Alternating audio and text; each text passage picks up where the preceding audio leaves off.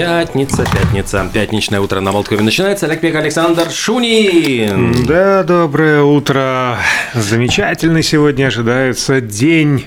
Солнечный, весенний, теплый. Наш гость уже готов, я смотрю, и Такой позой, же и- и, так сказать, аутфитом. Прямо уже даже И летом. бэкграундом, я даже И скажу. бэкграундом. Мы переходим на английский язык. А, Гоша Теплов у нас сегодня наш замечательный коллега, путешественник и вообще над Голос, всех- голос радио. радиостанции не только нашей одной. Все же заставочки, многие рекламные ролики этим замечательным голосом э, записаны. Точнее, мастер многих голосов. Да. Э, Привет, Гоша, доброе утро. Да, доброе утро, спасибо. Привет. Доброе слово, оно и Гошке приятно. Спасибо всем. А с недавних пор э, Георгий у нас и э, создает еще э, кино, и практически вот создатель такого проекта. Очень надеемся, что он вот будет пользоваться огромным успехом.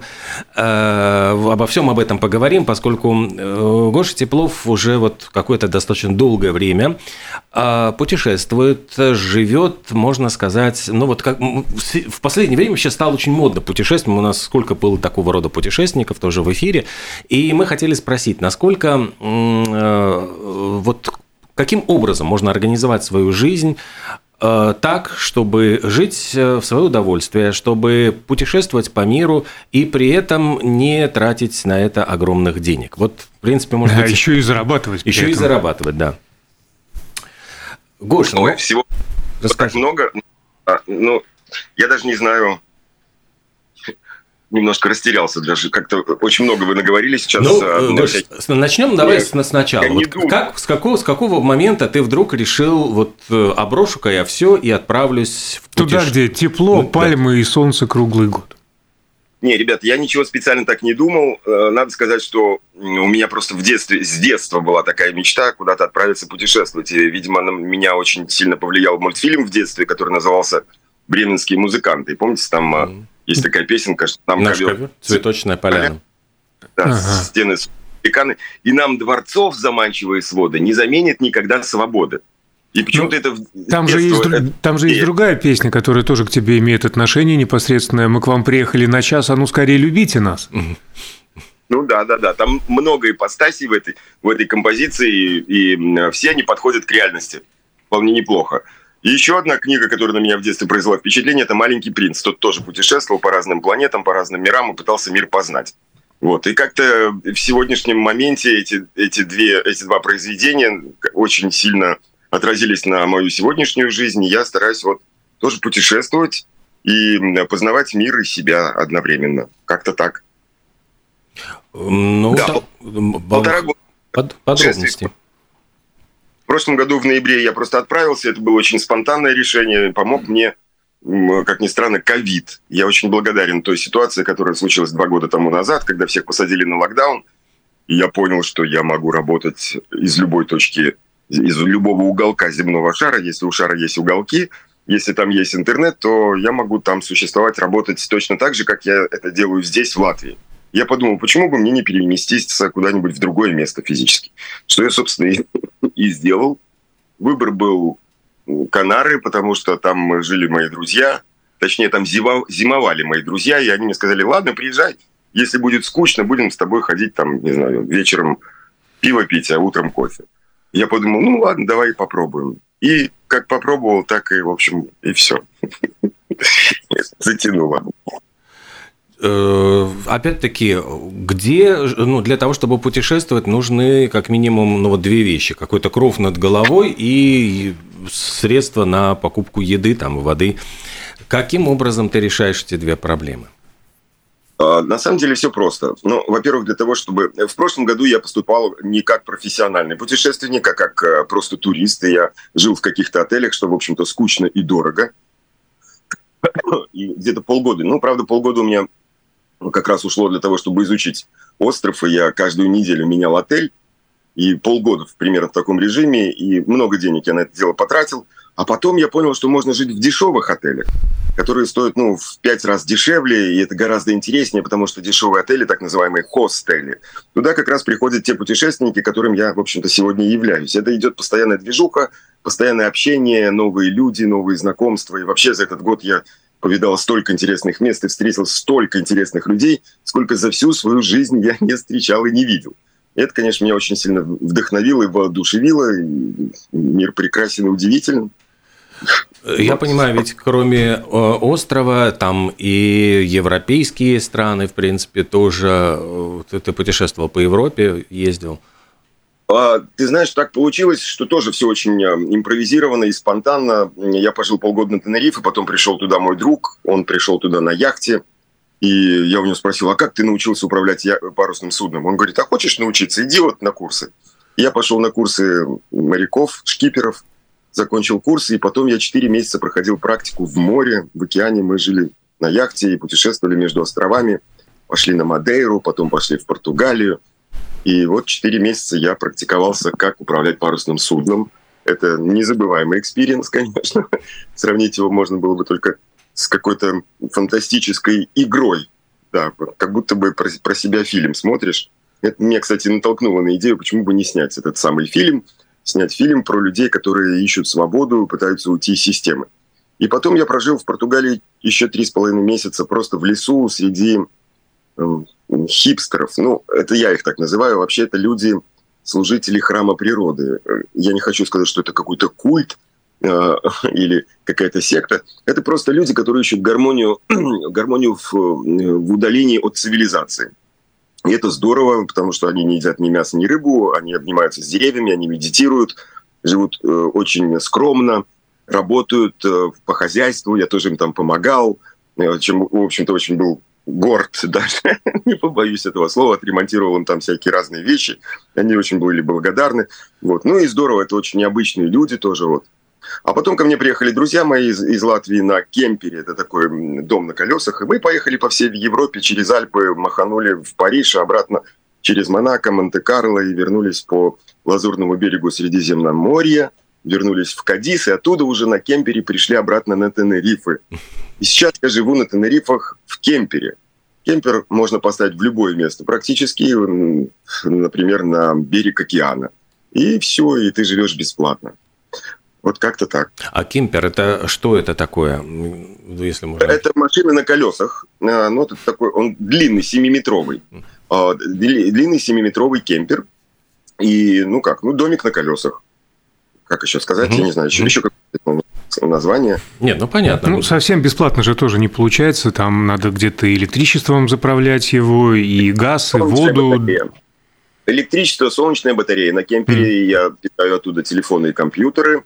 А, есть вокруг куча кафешек. Если, например, утром ты просыпаешься, ты идешь в кафе, заходишь, э, мой, умываешься, чистишь зубы, идешь, пьешь кофе. А, мыться я а, практикую обычно прямо на пляже. Идешь купаться, тепло, 25 градусов. Тенерифе удивительное место, где круглый год 25 градусов. Не жарко, не холодно, и очень комфортно. Идешь купаться, например, искупался в океане, выходишь, там есть душ с пресной водой. Намылил голову, сполоснул, и все, и вопрос с помывкой решен. Стирка что, одежды, стирка одежды, например, что?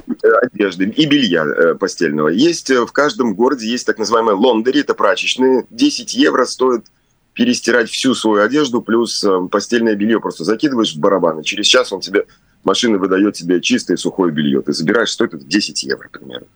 Так что про это очень недорого, ну сколько ты, ну в неделю разочек постираешься, ну, ну а может быть не знаю, в две недели раз стираешь одежду. Ну, зависимо, в зависимости от того, кто как кто как э, пачкается. Слушай, а что с языками? Ну, понятно, э, международный язык общения английский, но ты столько времени провел в Испании, в Португалии, наверняка тоже уже свободно владеешь. Ну, или более-менее. Я, я решил, э, ты знаешь, у меня английский был в прошлом году такой достаточно слабый, и я за этот год очень сильно его потянул, но я, правда, его и продолжаю учить. Я набрал курсы, учу английский, и я не мешаю английский с испанским или португальским. Я хочу научиться хорошо говорить по-английски, грамотно и свободно. А потом уже испанский это будет следующий этап.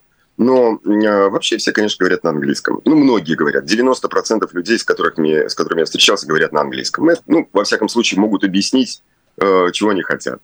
Как-то так. Чего они хотят? Вот сразу хочется спросить, потому что ты говоришь о том, что ты сталкиваешься с людьми, которые как будто бы вот ищут Э, эту мифическую свободу, которую вот определяют там как осознанную необходимость или там многие там другие классики. Вот да. как, что, что, что этих людей толкает на то, чтобы бросить, не знаю, там карьеру, работу, там ведь есть, ну, такой э, стереотип, что, ну, вот нужно там, условно говоря, там посадить дерево, там построить дом, а вот что эти люди?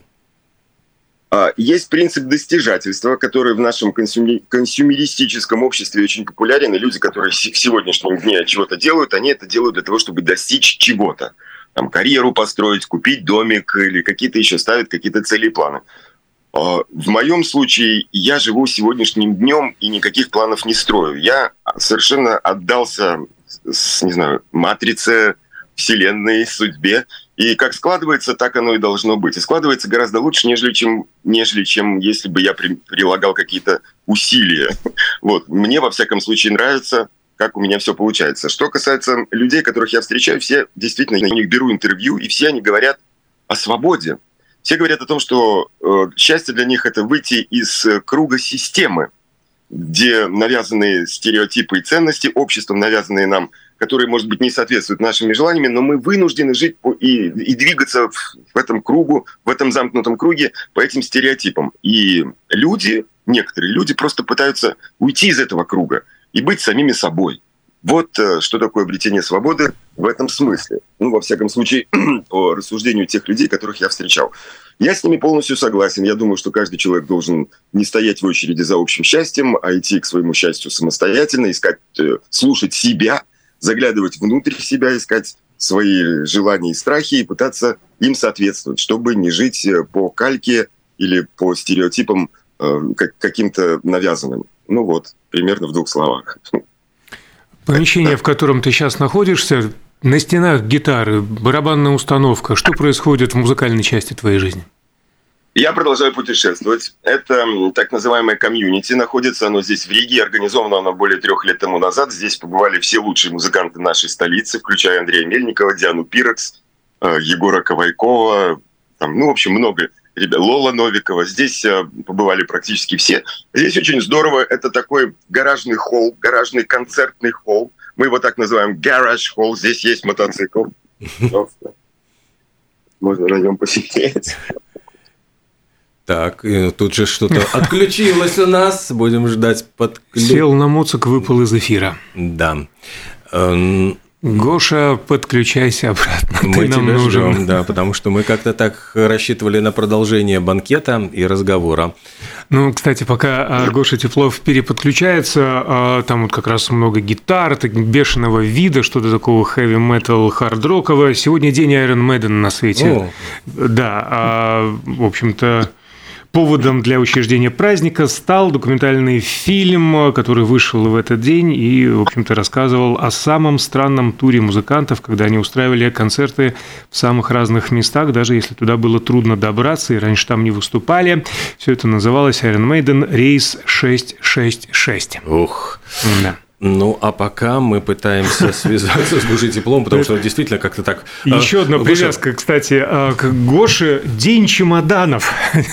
Вот, наконец-то. Больше, больше на, на мотоцикл не садись, ради бога. То мы Лучше. Яхта тебе больше подходит, Раз... господин шкипер. Слышно меня? Вот сейчас, сейчас слышно. Вот, вот сейчас слышно, да. Что характерно и видно тоже, это важно. Расскажи, может да, быть, а э, Чего? вот эти навыки хождения под парусом, они тебе, в принципе, вот могут пригодиться где и каким образом? То есть, может быть, это воз... будет возможность, не знаю, там где-то попутешествовать и в, и, и в других или как, катать кого-то по океанам, морям. Да, ребят, ну, если честно, мечта у меня тоже была. Это вообще все то, что происходит со мной, видимо, не закрытые гештальты из детства. И мечта э, научиться управлять парусным судном. Я думаю, что каждый мальчишка мечтал э, овладеть этим навыком. Я вам скажу, что это очень ну, трудно сравнить с чем-либо, Потому что когда ты начинаешь управлять судном парусным, это ты, значит, ловишь ветер, и ветер, супротив волны, начинает 15-тонное судно просто вы, выталкивать, ну, выталкивать на скорости. И когда ты идешь просто в океане ночью, например, звездное небо, и ты идешь с большой скоростью, яхта набирает скорость, такое ощущение, что ты просто летишь в космосе. Это ни с чем нельзя сравнить.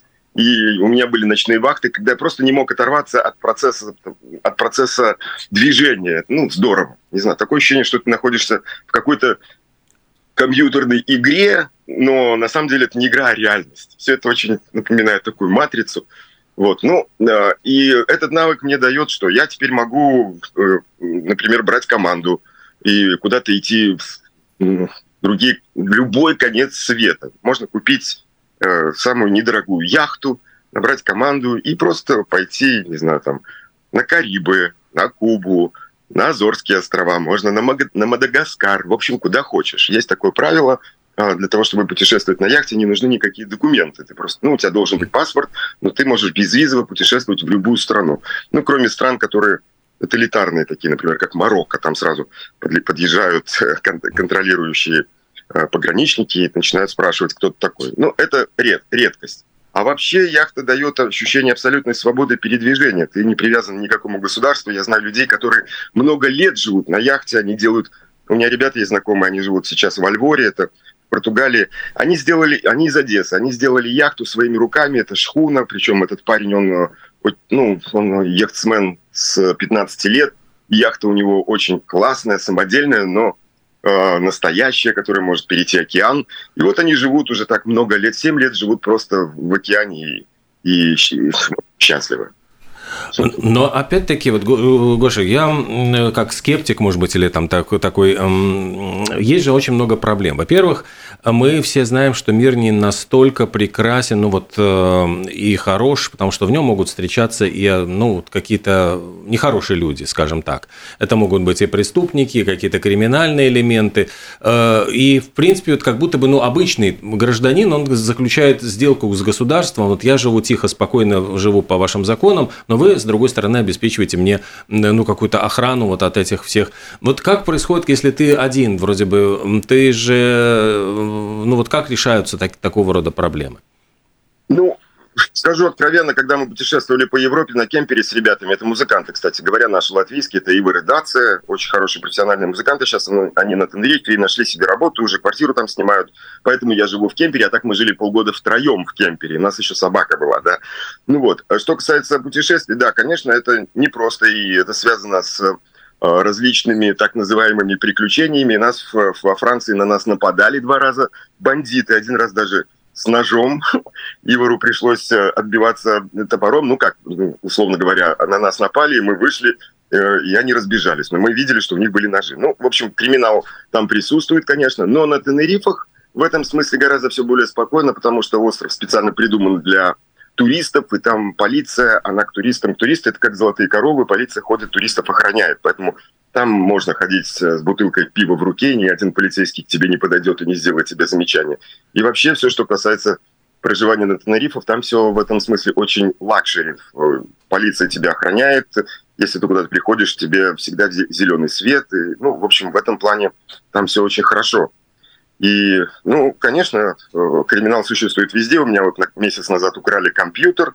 Но это, конечно, моя вина, потому что надо было поставить его не в, не в то место, куда я его поставил. Так его просто вытащили из окна. Окно было открыто. Это по моей невнимательности. А, а так, в принципе, проблем таких нет.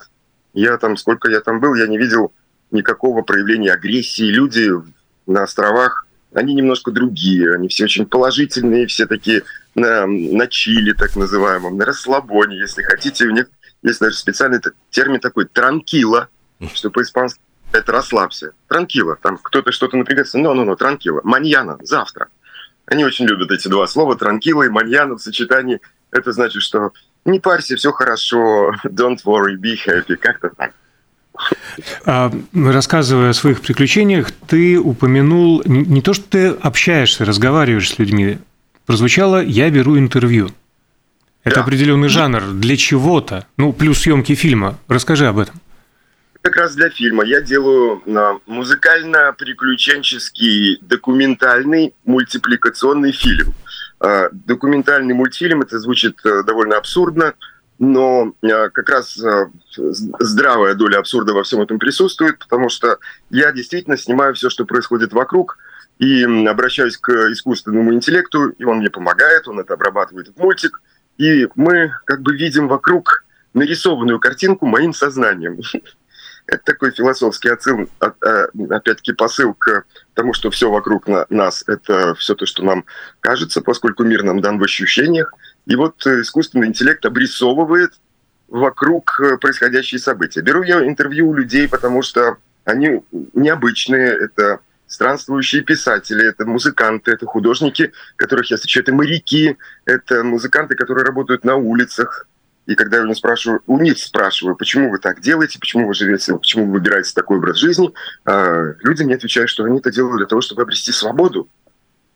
И это меня натолкнуло на мысль, что нужно было бы сделать из всего этого, можно сделать из этого всего фильм, объединив это все в сюжет. И сейчас я веду переговоры с одним сценаристом, я подумал, что если это делать, ну, лучше это сделать качественно, и, и сейчас это все будет объединено в одну историю по определенному сценарию, и тогда нужно будет смонтировать. Если это получится, будет документальный мультфильм.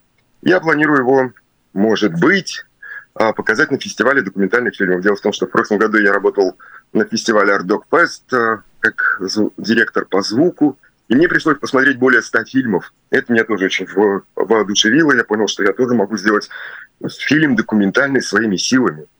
Может быть, его покажут на фестивале. Может быть, я не знаю. Я такой цели не ставлю, я это делаю, потому что мне это самому интересно. Я всегда мечтал сделать кино и тем более мультфильм. Делать мультики – это мечта тоже с детства. А расскажи, пожалуйста, а где можно следить? Я понимаю, что фрагменты, вот какие-то небольшие сюжеты уже можно увидеть э, в сети, в интернете. Вот на каких платформах, на каких страничках можно, во-первых, следить за твоими приключениями и что-то да. вот видеть? Это действительно так. Я что-то уже отмонтирую. Я монтирую пока сюжетики, и потом эти сюжеты нужно будет объединить в сценарно, по сценарному плану в историю, э, в сюжет. А пока эти сюжеты, э, эти кусочки можно посмотреть у меня на Фейсбуке и в Инстаграме. Я это делаю для того, чтобы э, получить какой-то фидбэк, отклик от уже слушателей или зрителей нравятся им какие-то замечания, может быть, кто-то что-то комментирует и так далее. В какую сторону двигаться. Это пока пробы пера, так называемые. Вот. Ну, некоторые есть довольно удачные, и мне так кажется. Да, в общем, не только мне, там есть люди, которые комментируют это, говорят, что да, это, это интересно. Ну, если это цепляет аудиторию, значит, можно делать дальше. Пока это вот эксперименты. Насколько вот это желание обрести свободу, вот как бы ты оценил, насколько оно распространено в обществе? То есть э, мы видим, что пока ведь э, относительно ну, не очень большое количество людей могут решиться вот на такой шаг, то есть оставить, не знаю, там работу гарантированную, и э, у кого-то есть какие-то другие якоря, там, не знаю, старые родители, там, семья, маленькие дети, то есть вот, вот эти, как быть с этими якорями? Вообще, а, свобода на самом-то деле это не просто осознанная необходимость, вообще это необходимость, но она должна быть осознанной. На самом деле свобода – это то, что мы делаем, исходя из того, кто мы есть. И э, я, конечно, понимаю, что не все люди могут взять вот так вот встать и уйти, потому что есть понятие ответственности. Э, это, наверное, самая, самая мощная и крепкая рамка, которая ограничивает наши свободы. Вообще свобода без рамок – это все дозволено, не свобода, поэтому, конечно же, все мы ограничены в свободе. И вот насколько или где простираются эти рамки, которые ограничивают твою свободу, в общем-то, об этом нужно было бы и предполагать, говоря о самой этой самой пресловутой свободе. Слава богу, у меня так получилось, что у меня моя работа дает мне возможность путешествовать. И я думаю, что...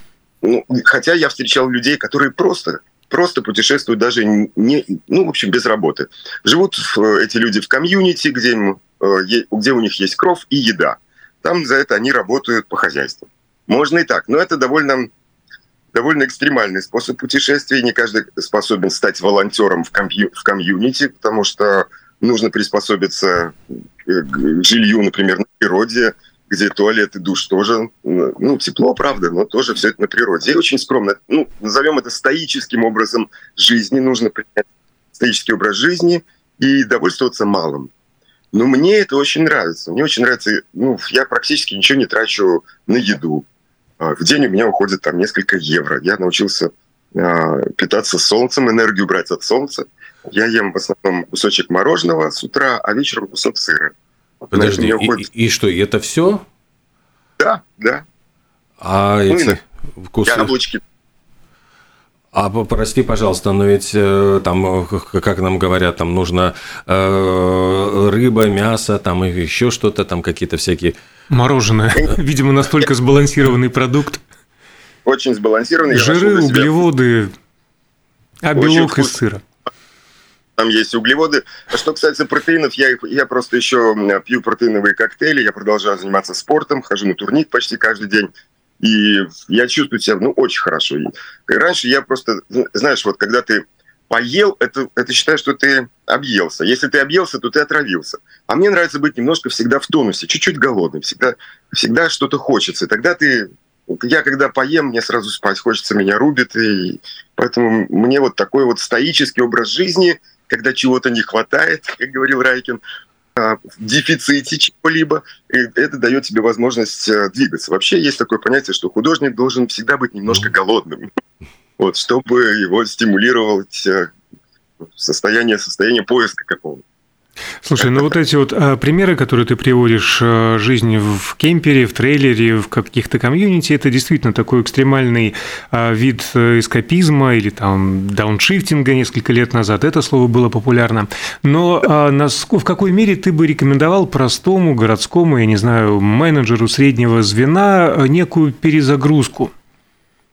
А я для себя, ну вот если, например, да, конечно, экстремальные, экстремальные методы путешествия, они, вот мне они, честно говоря, очень нравятся. Я в какой-то момент решил, а как вот попытаться прожить э, в путешествии вообще ничего не тратя? Вот, а, да, для этого я еще там на Тенерифах купил еще одну машину, она там совсем дешевая, и она такая очень помятая, блюзовая, мы ее называем блюз-мобиль, это автомобиль Volkswagen Charan – но преимуществом его является он на ходу и с техосмотром, и с испанскими номерами. Можно разложить там сиденье, и я туда просто кидаю матрас, и это дает мне возможность просто поехать вообще куда угодно. Например, я выезжаю на скалу с каким-нибудь удивительным видом на океан, просто ставлю машину и, и, и беру гитару, играю на закате.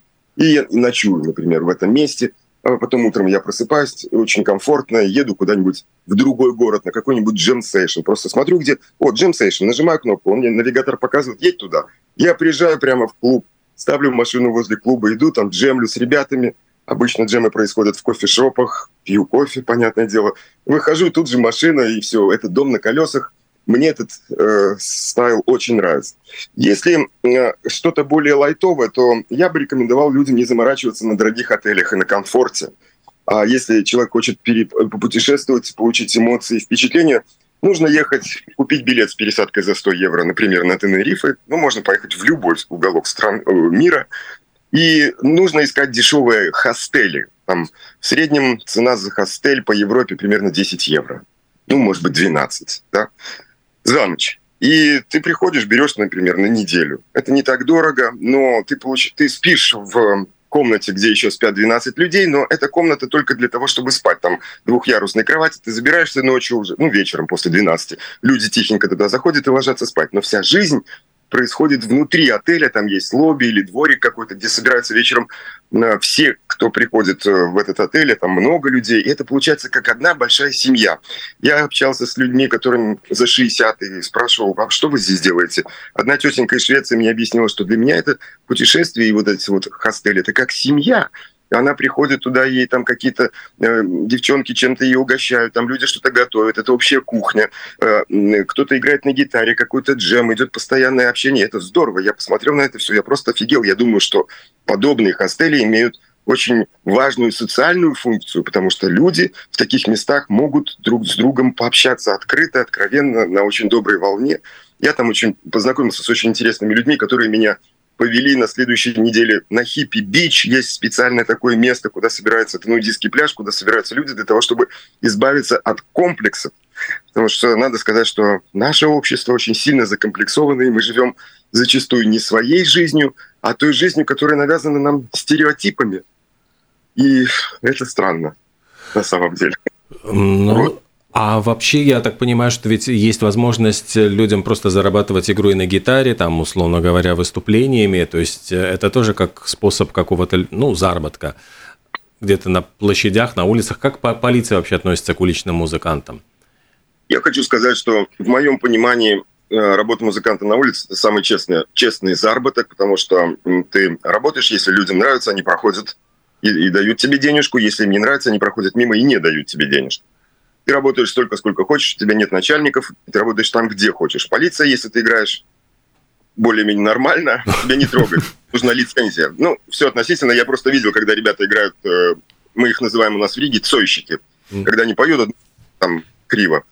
К тебе могут подойти полицейские и спросить, есть ли у тебя лицензия. Но если ты играешь красиво и люди идут, улыбаются, вообще дарить позитив людям прямо на улице, уличные музыканты, бродячие артисты, это очень уважительный способ заработка, в моем понимании. У меня очень много музыкальных, музыкантов, профессионалов с высшими образованиями, которые играют на улицах, и я встречаю на улицах очень профессиональных музыкантов, которые, ну, правда, играют очень здорово. Никто не парится по поводу того, что, о, это на улице, это как э, стоять с шапкой. Нет, это дарить людям позитив. И те музыканты, которые это понимают, э, делают это с удовольствием и зарабатывают неплохо. В прошлом году девушка с именем Катерина Тинденмарк, она известная у нас э, скрипачка, она приезжала на Тенериф, и она в час зарабатывала 100 евро примерно. Да, так это Гоша, ну смотри, вот у меня какая-то возникла аналогия, ты знаешь, вот, э, ну, может быть, такая странная, но э, представим себе вот зверя, который может жить в зоопарке, вот где он гарантированно имеет, ну, кусок мяса ему принесут в клетку. И вот у него все равно, ну, есть вот те, у кого есть тоска по свободе. И Сколько они хотят, волка не корми. корми. Он все, да, в лес смотрит, но с другой стороны, вот сможешь ли ты там в лесу раздобыть себе добычу и вообще что с тобой станет? Или сам станешь добычей добычей. Или сам станешь добычей, это уже вот тогда рискованно. Вот э, как ты думаешь, насколько действительно вот этот процент, вот соотношение тех, кто выберет лучше клетку и с э, гарантированным куском, не знаю, там вот мяса, еды условной, э, ну вот это большинство или меньшинство? То есть вот или, или в принципе у людей вот заложено это чувство, они просто боятся рискнуть, боятся вот сделать этот шаг? А, я, я думаю, что все зависит от суммы ценностей. Для кого для кого-то, может быть, э, обывательская, обывательская вот это вот обывательский образ жизни может являться тоже ценностью, и это ни в коем случае нельзя порицать, потому что у каждого свой путь. Вообще заботиться о собственной семье там, и о собственном доме, видеть гнездышко, в этом нет ничего э, предосудительного. Но в моем понимании дворцов заманчивые своды не могут заменить свободы, потому что сидеть на одном месте, пускай это будет даже золотая, золотые своды, дворец – но путешествовать и быть в гармонии с природой, замечать и удивляться – это тоже принцип и концепт, чтобы мир был замечательным и удивительным. На мой взгляд, гораздо важнее, нежели чем комфортная жизнь и стабильный кусок мяса. В конце концов, что ты никогда не ел? Вот, поэтому променять э, возможность получать эмоции через э, увиденное, и, было бы странно променять его на стабильность какую-то и на еду. Хотя у меня в путешествии такого не было, что что-то такое случается экстраординарное, что я не могу найти выход. И вообще меня, меня с определенного момента меня друзья начали называть кот в сапогах, потому что чтобы не, не случалось, какая-то ситуация не происходила. Даже у меня была ситуация, когда я сошел в Португалии, у меня очень был большой большой э, с собой багаж, я не мог тащить его, у меня две гитары, аппаратура. И я вот остался в комьюнити, слава богу, мне ребята показали, вот иди вот туда, там можешь пожить. Я просто пожил, и нашлись выходы из этих ситуаций, приехали ребята, все закрутилось, мы поехали дальше. Вот, поэтому я думаю, что бояться не надо, надо сказать, что в прошлом году, когда я отправлялся в путешествие, я тоже боялся. Боялся, чего я боялся? Боялся, что будет скучно. Подумал, что у меня нет языка, ну приеду в другую страну, все-таки чужбина, поговорить друзей нет, а мы люди социальные, с кем ты будешь общаться? Через неделю, конечно, все красиво, но через неделю ты захочешь с кем-то поговорить. Но случилось так, что я приехал, у меня сразу через неделю, через две у меня было огромное количество уже друзей, которые сейчас меня уже ждут и зовут обратно, это музыканты. Ну, и это здорово. То есть, как бы, бояться вообще ничего не надо. Надо делать то, что, к чему у тебя лежит душа, не откладывать это на потом – на завтра. Все зависит, опять-таки, от рамок, которые, которыми ограничена человеческая свобода. Понятное дело, что если у тебя есть ответственность перед родителями и детьми, ты не можешь все бросить и уехать. Это, это факт. А на, Но... насколько в таком путешествии ты обрастаешь э, вещами? Только что, опять же, ты сказал, две гитары, какая-то аппаратура, потому что в моем понимании, ну ладно, одна гитара, там какой-то комп, который в рюкзаке, где пара смен белья и так далее. А оказывается, да. у тебя шматья-то много. Но э, у меня аппаратура в основном. Я аппаратуру специально брал, чтобы приезжали мои друзья, и так оно случилось. В прошлом году на Тенерифе приехало 15, ну, более 15 человек на Тенерифе. Это включая, опять же, Диану Пирекс, Андрея Мельникова, э, Юлю Закирову и вообще все ребята, которые вот здесь, вот в гаражах, а в гаражах у нас здесь музыкальная комьюнити, они в прошлом году приезжали на Тенерифе. И я там купил для Андрея гитару, электрическую, чтобы мы могли играть вместе на улицах, и купил еще одну акустическую гитару, но потом не выбрасывать же их, мне пришлось их носить с собой. Сейчас я их оставил на Тенерифе у друзей, и сейчас я путешествую просто с компьютером, который мне нужен для работы. Там э, комплект сменного белья и, и зубная щетка, и все. Что дальше? Вот ты какое-то время пробудешь в Риге, восстановишь э, документы. Что тебя ждет дальше? Да. Какие планы? Я, э, потом я обратно лечу на Тенерифе, поживу там до лета. Летом я хочу отправиться на Ибицу, и на Ибицу придут, придет еще один яхтсмен. Э, он меня давно уже зовет, говорит, давай, приходи, будем ходить под парусом вместе. Я бы с удовольствием это уже делал, но просто на, в океане не всегда есть интернет, у меня не всегда получается работать, потому что если ты идешь от одного острова до другого, э, может быть пару дней так, что у тебя не будет интернета в океане. Но если ты ходишь эм, рядышком с островами, интернет есть, и вот э, я планирую летом туда придет еще мой, мой друг, эм, это уже другой парень, э, придет на яхте, я попробую, э, поживу с ним на яхте, опять-таки, чтобы не потерять свой skill шкиперский, похожу под парусом, а потом я к зиме планирую на Гоа отправиться, потому что там самое большое комьюнити, а в этих комьюнити обычно приходят очень интересные люди, это творческие музыканты, художники, там, ну, в общем, необычные люди. Обычные люди в комьюнити не идут, потому что в комьюнити нет никакого гламура, нет никаких понтов, нет никакого достижательства. Туда приходят люди настоящие, как, мое, как мне кажется. Не в масках, которых, в которых мы ходим везде для того, чтобы показаться, а туда приходят открытые, совершенно очень, очень открытые люди. Это самое интересное, в общем-то из того, что я встретил в комьюнити. Нам показывают, что уже буквально одна минуточка. Э, Гоша, может быть, вот на, на, на заключение, вот какой навык самый главный для того, чтобы отправиться в такие вот путешествия, который бы тебе пригодился? Не знаю, знание языков, умение играть, чтобы подрабатывать на, ули, на улице или какие еще? Самый классный навык – это не воспринимать происходящие вокруг тебя ситуации как э, нечто из ряда вон выходящее. То есть надо научиться ну, воспринимать все, что с тобой происходит, воспринимать ровно, спокойно, транкило, не проблема. И я понял, что все, что можно решить с помощью денег, вообще не является проблемами, это всего лишь растраты. Растраты могут быть разные, э, можно экономить, ну, все зависит от, от э, количества денег. Поэтому, ну, не знаю, мне кажется, что самый главный скилл путешественника – это любую ситуацию воспринимать как положительную. Что-то случается, о, приключение. Не проблема, а приключение. Если, если так делать, то жизнь становится действительно очень интересной. Необычной, иногда сложной, но это приключение, это круто. Гош, спасибо огромное Прекрасно. тебе за, за разговор. Да. Хороших тебе приключений новых. Остаемся на связи.